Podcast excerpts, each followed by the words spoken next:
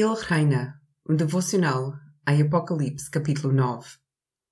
Todos os anos, os funcionários dos parques do Canadá colocam cartazes por todos os parques nacionais a avisar as pessoas de que há ursos na zona, de que, na verdade, as pessoas estão a caminhar no território dos ursos.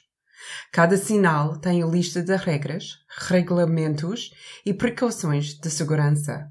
Não para irritar ou controlar as pessoas, mas para as manter seguras. Os ursos são reais e atacam mesmo. E todos os anos, alguns visitantes dos parques nacionais morrem por causa de ataques de ursos.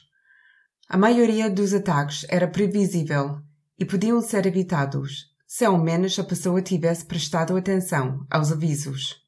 O que me surpreende ainda mais do que ignorar todos os avisos é que outros turistas continuam a fazer a mesma coisa, incluindo ignorar a morte dos turistas anteriores. Uma após a outra, as pessoas provocam ursos, são atacadas e morrem, e depois vai outra e outra.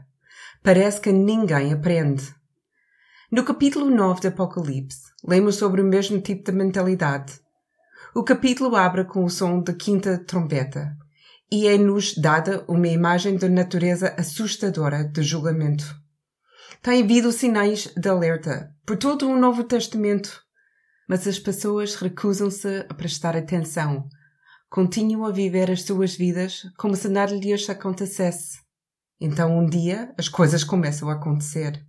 Um terço da população é destruída pelas sentenças de trombeta.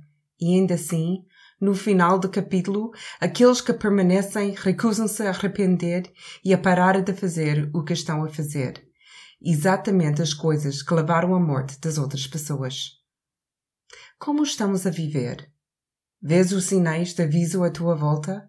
Estás a viver de forma perigosa? E pensas que ninguém nota? Que ninguém se importa? E ninguém vai fazer nada? Não provoques Deus.